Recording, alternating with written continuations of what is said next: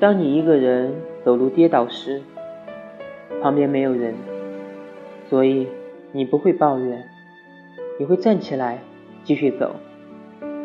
不管伤有多痛，你也要靠自己想办法撑过。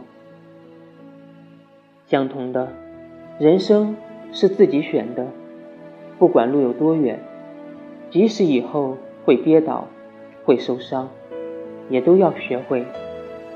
自己承受，自己疗伤，因为我们都是这样才学会长大的。